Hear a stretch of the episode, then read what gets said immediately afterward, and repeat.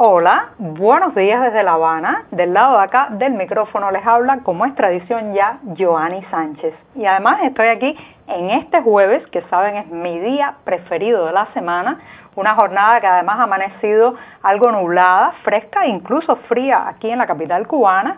Estamos entrando a la temporada invernal, que por cierto es la de la entrada más tardía desde hace mucho tiempo, desde 1916 1917, desde aquel invierno, no teníamos una entrada tan retrasada en el año a la temporada invernal. Claro, es un invierno entre comillas, ahora mismo tenemos 23 grados en La Habana, pero bueno, ya se pueden sacar un poco los abrigos y las camisas de manga larga. Así que voy a abrir solo una a una las persianas de esta ventana 14 para asomarme y claro está, invitarlos a todos ustedes a que se asomen junto a mí a los temas y las noticias más importantes de este 13 de diciembre de 2020 aquí en Cuba.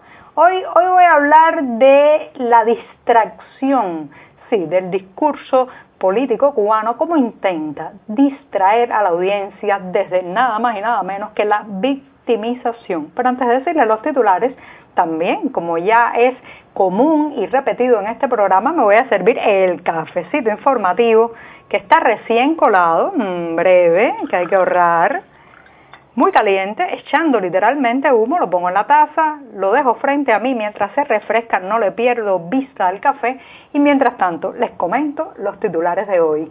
Les adelantaba que en un primer momento iba a hablar de la victimización política, sí, esa misma, la victimización política como maniobra de distracción.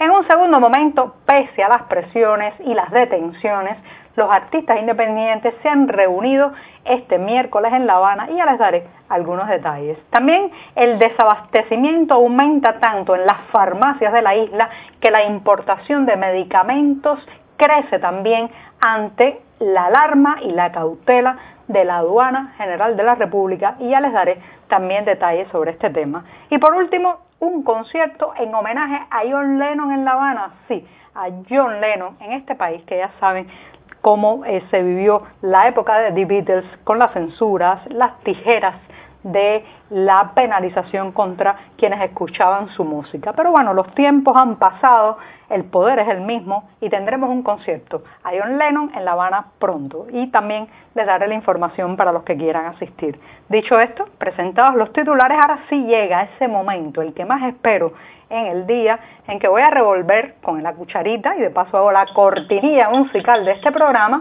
el cafecito informativo que está recién colado, todavía un poco caliente, aunque la temperatura lo ha refrescado rápidamente y amargo como me gusta a mí, pero eso sí, siempre, siempre necesario.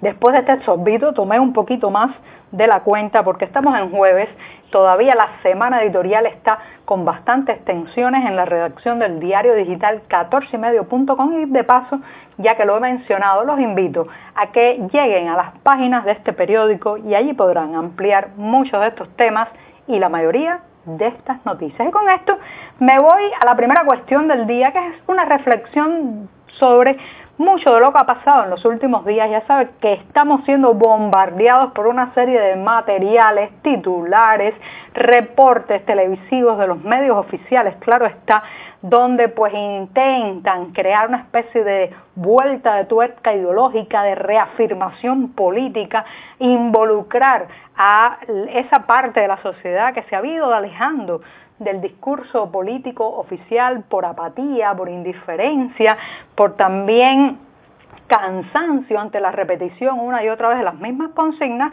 y el oficialismo cubano, la Plaza de la Revolución, el régimen, como quieran llamarlo, ha aprovechado todos estos incidentes de protestas vinculados al movimiento San Isidro y también a los artistas independientes frente al Ministerio de Cultura para volver a intentar engrasar su maquinaria ideológica, su maquinaria de propaganda política. Ahora bien, ¿en qué está basado? ¿Cuál es uno de los pilares de esta propaganda? Y aquí voy a hacer un pequeño paréntesis y me voy a dirigir a cada uno de ustedes porque estoy segura que muchos, son muchos los que conocen a alguien, un amigo, un familiar, un conocido, que cada vez que se reúnen con él, bueno, pues entonces esa persona le cuenta un glosario de sus tragedias, de sus problemas, de sus traumas, de lo que le pasó hace 10, 20 años y por lo cual no puede emprender un proyecto, no tiene planes, no sale del hueco del lamento.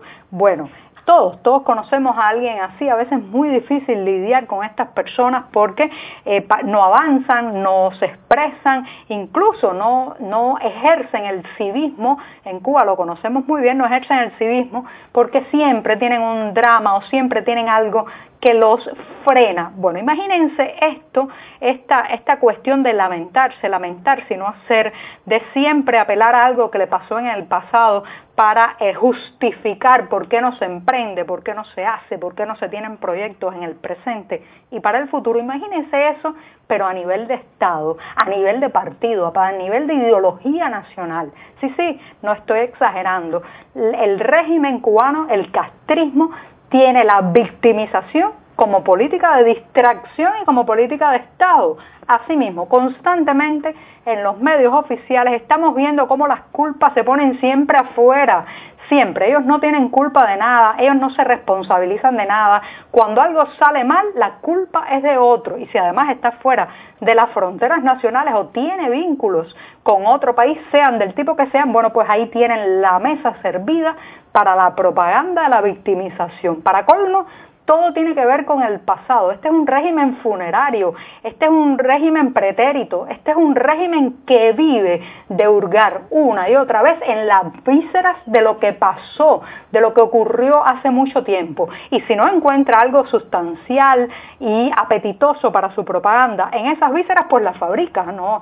Fabrica una y otra vez su propio pasado para justificar sus excesos represivos, su descalabro económico, su mal funcionamiento vital como sistema. Y sí, asimismo, la victimización política constantemente la hemos visto en los últimos días donde intentan todo el tiempo poner las responsabilidades, los traumas, los dolores fuera de su alcance. Ellos, ellos, ellos no tienen culpa de nada, siempre es la vida, siempre es el destino, siempre es la historia, siempre son los otros los que les impiden pues que el sistema florezca y genere libertad y prosperidad para sus ciudadanos. Señoras y señores, esto es una política tóxica. Una nación no puede avanzar, una nación no puede desarrollarse, una nación no puede darle una vida digna a sus ciudadanos con esta victimización política como estrategia y también como distracción. El día que escuchemos otro tipo de discurso en los medios estatales, que por cierto todos financiamos de nuestro bolsillo,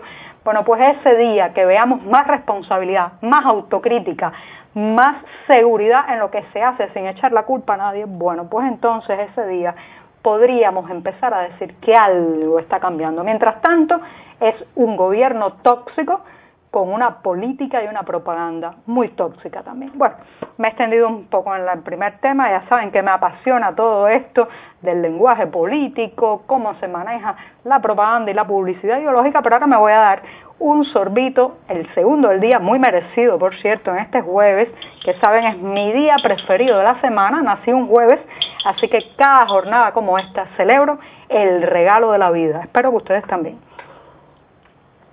Después de este segundo buchito me voy a las presiones y detenciones que han seguido sufriendo los artistas independientes, especialmente la treintena de creadores independientes que entraron la pasada semana a la, el local, la casona donde radica el Ministerio de Cultura y a presentar sus demandas. Pues resulta que desde entonces no han tenido paz y ayer miércoles fue un día especialmente tenso.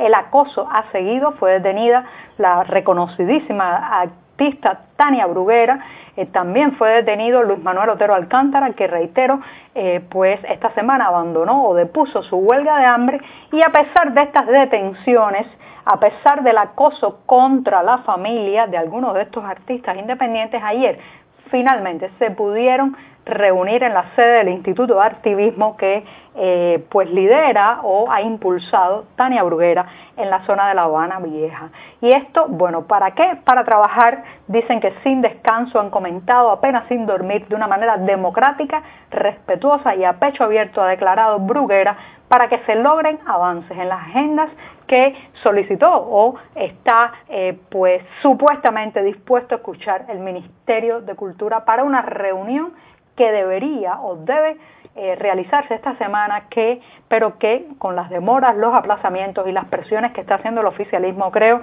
creo que va a quedar para las calendas griegas. Ojalá, ojalá me equivoque con esto. Bueno, les digo que la aduana general de la República está muy preocupada, muy preocupada, porque dice que ha aumentado la entrada al país de una serie de medicamentos eh, que vienen en el equipaje de los pasajeros y que según la aduana tienen efectos similares a las drogas. Fíjense los medicamentos que son algunos conocidos como tramadol, lidocaína, amitriptilina y bueno, la, la, famosa carbamazepina. Y entonces la aduana está preocupada, pero parece no preocuparle el profundo desabastecimiento, la carestía, el déficit de productos que hay en la red de farmacias nacionales. Si usted se enferma ahora mismo en Cuba, va a tener un doble problema.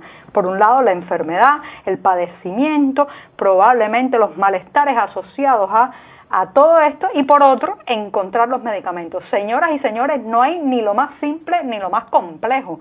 Las personas que tienen enfermedades crónicas como diabetes, hipertensión, están pasando un verdadero calvario. Y en lugar de facilitar, ampliar la importación de medicamentos ahora, ahora la aduana advierte de que están entrando en los últimos tres meses muchos, muchos fármacos con efectos similares a las drogas, dice, dice la aduana, pero lo cierto es que son fármacos que no se encuentran de otra manera en esta isla que no sea el mercado informal, ese, ese mismo que alimentan los viajeros que llegan desde afuera y las llamadas mulas. Y bueno, me voy rápidamente con un anuncio. El próximo 8 de diciembre en la sala Avellaneda del conocido Teatro Nacional de La Habana habrá un concierto. Se llama, tiene un título muy peculiar, 40 por 30 por 20 por Lennon. Está dedicado, como su nombre lo dice, al músico británico John Lennon. Así que será el próximo martes 8 de diciembre en la Sala Avellaneda. Las entradas están eh, ya a la venta desde ayer y solo me voy despidiéndome recordando que estos son tiempos de hacer conciertos a John Lennon, pero señoras y señores, en este país muchos, muchos jóvenes sintieron la censura, las presiones, las detenciones, el corte arbitrario de sus cabelleras, incluso cuando escuchaban e imitaban a ese grupo icónico de la música internacional que fue The Beatles. La autocrítica oficial sobre aquel momento no se ha hecho, ahora se hacen estatuas y conciertos sobre ellos, especialmente sobre John Lennon, pero nadie ha dicho disculpas o nos equivocamos. Y con esto, con esto me despido esta mañana. Muchas gracias.